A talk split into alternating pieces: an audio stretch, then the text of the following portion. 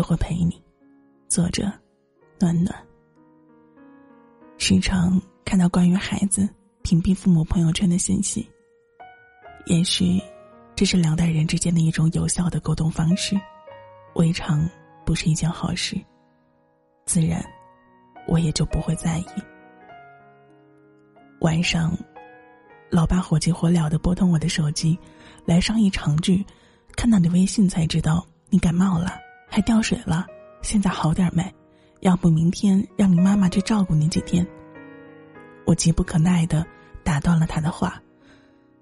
脑子里闪出了上午发的那条朋友圈，就是这么矫情，感个冒，居然还牵连到眼睛，肿的睁不开了，扛了两天，到底还是撑不住了。医生来了句掉水吧，好得快，好吧，弱者就是弱者，这个时候也就不逞强了。仅因为我的疏忽大意，被老家的爸妈看到了，估计这下他们又得担忧几天了吧。其实，我又能矫情到哪儿去呢？八零初的我，生于穷乡僻野的深山里，没有高压电。没有马路，没有电视，没有零食。也余婚一年也吃不上几次，一件衣服穿到破烂为止，除非救济的衣服运气好能搞几件。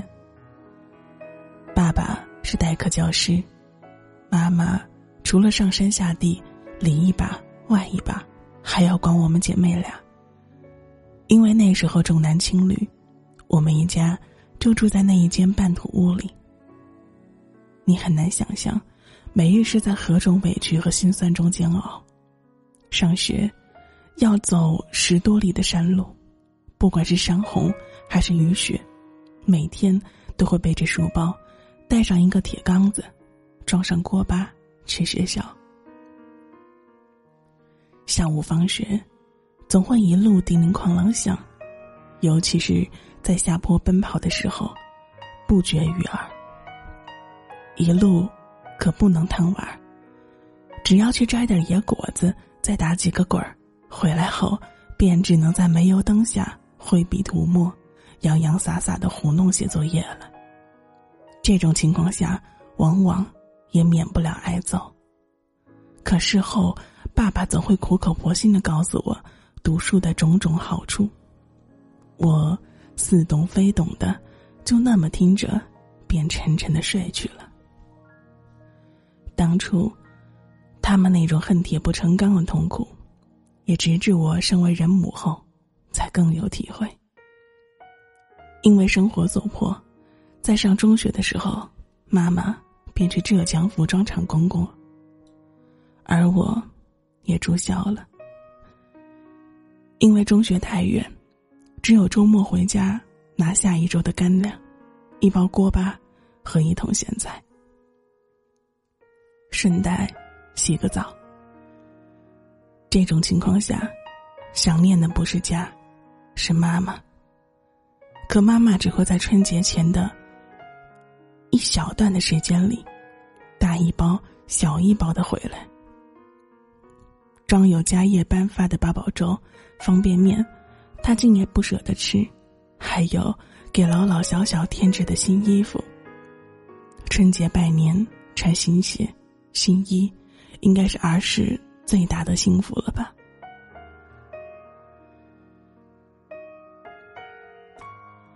贫穷，让他们便没日没夜的劳作，唯一的希望是通过努力，把我们变成金凤凰，飞向山外。还记得九七年我中考失利了，即便我再努力，最后还是败了。气馁、绝望，甚至轻生。后来爸爸咬咬牙，又把我送到了一所昂贵的学校复读了。还记得九八年的暑假，因为没有电话，信息闭塞，老爸每天顶着酷暑跑向十几里外的中学，帮我查分数。就在他一天又一天的奔跑中，录取通知书还是姗姗来迟了。九月一日，爸带着我，终于走出了大山，走向另一座城市。报名那天，他从里三层外三层的口袋里摸了半天，才把四千元的学费交出。当某一天我跟他再次说起此事时，他说：“那一张张的百元大钞是你妈妈没日没夜的打工两年的血汗钱呢。”我是真舍不得呀。而那时他的工资每月也就一百六十元。其实这时他什么也不说。当我看到眼前瘦的只有八十来斤的妈妈时，他打工的心酸与劳苦，我也能明白一二了。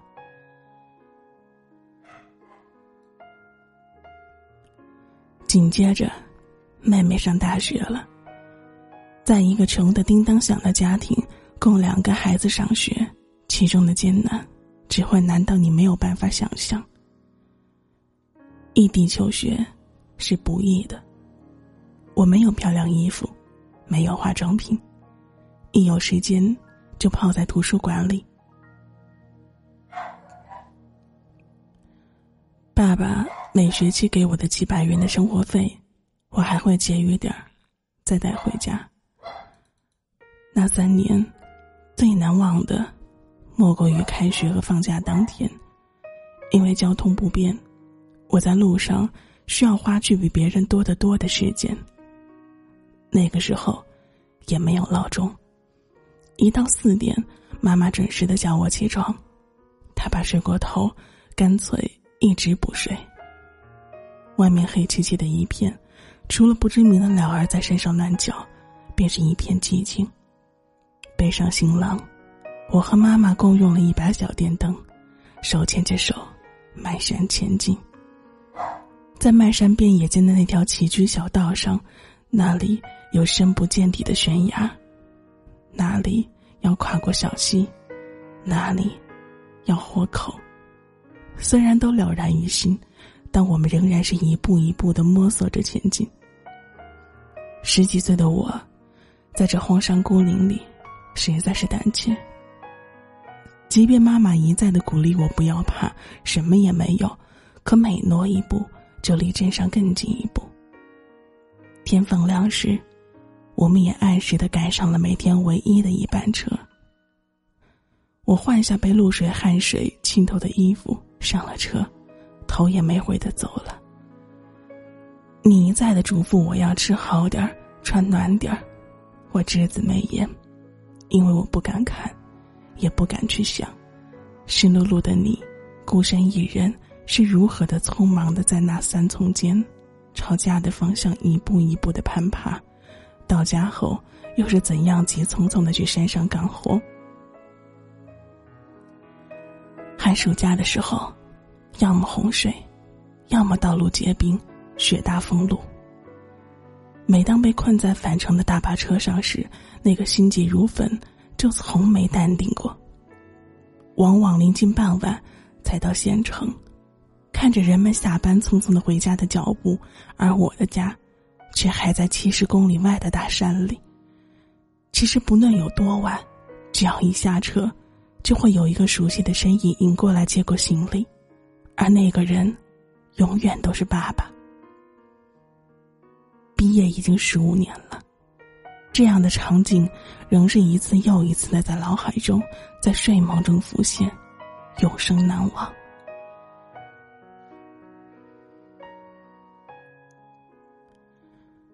原以为一毕业就能挣钱，担起这个家，可远在他乡的我，甚至连过年都回不去。更多的也只是给他们增添了无时无刻的担心和牵挂。后来，我谈男朋友了，他们原本一向以为我傲的，这一次，竟也伤心欲绝。一直以一直以来。唯独这件事情，我是立着做的。其实他们的想法也很简单，只是希望我以后过得幸福，找个好的婆家、好男人，不再受苦受累、受委屈、受白眼的去生活。即便离开父母的怀抱，也照样有人疼，有人爱。毕竟在这么艰难的环境中，他们都能含辛茹苦的拉扯我长大，供我上学，捧在手心关爱着呵护着。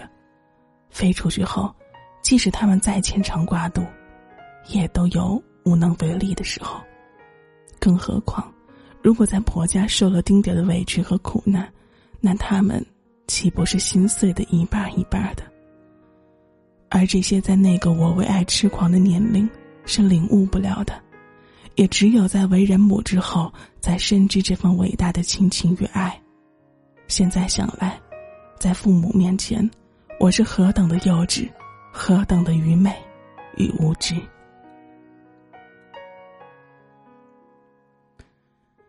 因为出于心疼，他们让步了，终于点头了我们的婚事。对于这件事情，我的态度是坚定的。我没有寻死觅活，没有呼天唤地，也没有一走了之，因为我知道，我没有资格。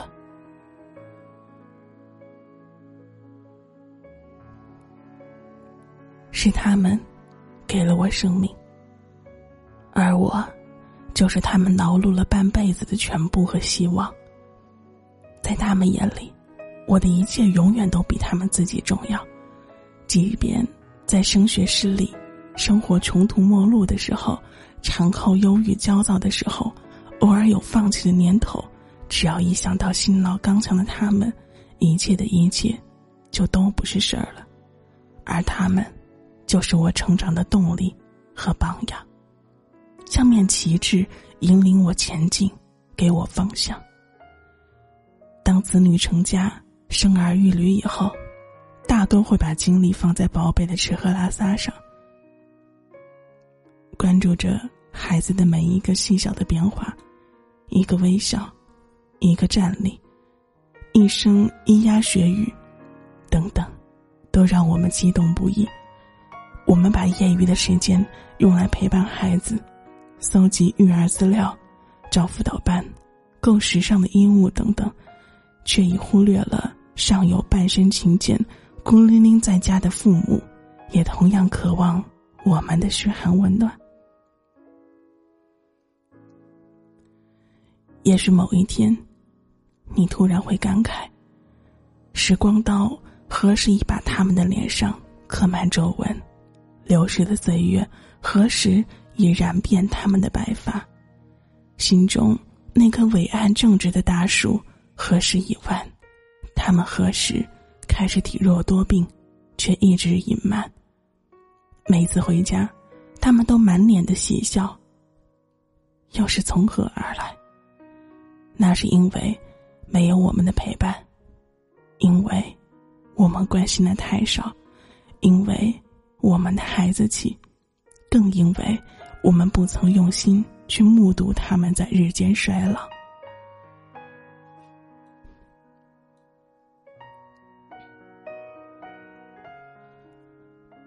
妈妈因为高血压引发的脑梗塞，已经住院两次了。今年夏天，当医生告知其所带来的种种并发症时，那一刻我慌了，担心了，着急了，泪如泉涌般滔滔不绝。在不经意间，他们是真的老了。当他们真正需要我们的时候，而我却在百公里外的省城安了家。过着相夫教子的生活，儿在外，身不由己，你们都能理解。可是谁来给你们关心与安慰呢？每年的生日、除夕，我都不能如愿的陪着你们过，也从没有道一句生日快乐、新年快乐。可我，不论身在何处，都在深深的想念家中的二老。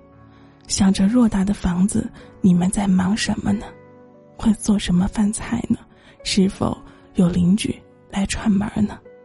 都聊些什么开心的话题呢？原来，我如此依恋这个家，因为你们在哪儿，哪儿就是我永远的家。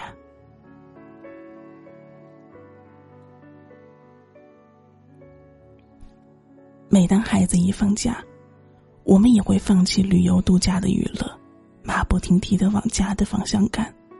路上也会接到爸爸一个又一个电话，他着急的等待着我们的归来，老远也总能看到他迎接的身影，而老妈早已在厨房忙着烧好一大桌热气腾腾的饭菜，吃到我们一个个再也撑不下去才肯罢休。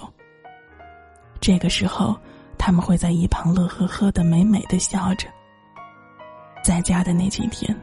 我就像个跟屁虫似的跟在妈妈身后，费尽心机的一点一点的打开妈妈的话匣子，希望她能够尽情的诉说我们不在身边时的生活苦与乐。亲爱的爸爸妈妈，十多年没写家书了，而这终将是一封不被寄出的家书。不论我在哪儿，我相信你们都能感受到我最真挚的爱，因为。我是你们的宝贝女儿，我爱你们，却总也羞于表达。就让我选择把它深藏在心底吧，因为千言万语也无法描绘这份爱与感恩。我所有的文字也都显得那么粗俗、拙劣与肤浅。未来的日子里，可能我给不了你们大富大贵，可能我也无法形影不离的伴着你们。可我愿意抽出时间回来看你们，我愿意抛掉聚会，放下手机，丢掉暴躁的脾气，耐心点儿，再耐心点儿，陪着你们一起慢慢到老。家人安康，是我全部的幸福。只要你们都健康快乐，我别无他求。我的父亲、母亲，祈愿你们健康长寿。女儿，爱萍，二零一六年一月十五日。我那至亲至爱的爸妈，而心中有说不尽的话，话到嘴边又哽咽而下，情恩似海，如何说报答？至亲至爱的爸妈。含辛茹苦拉扯我长大，可怜天下父母心，情恩似海无，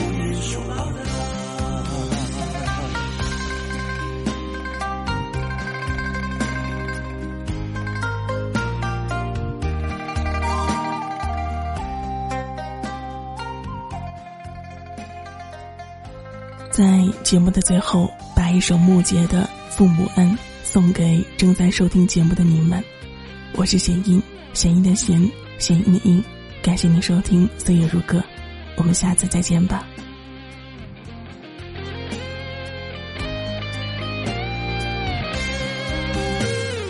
床头电话突然响起了，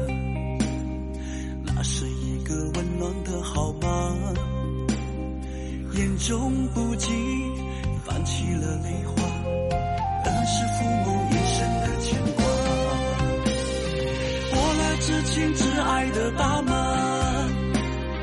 而心中有说不尽的话，话到嘴边又哽咽了下，情恩似海，如何说报答？我那至亲至爱的爸妈，含辛茹苦拉扯我长大。可怜天下父母心，情恩似海，无言说报答。我那至亲至爱的爸妈，而心中有说不尽的话，话到嘴边又哽咽而下，情恩似海，如何说报答？至亲至爱的爸妈。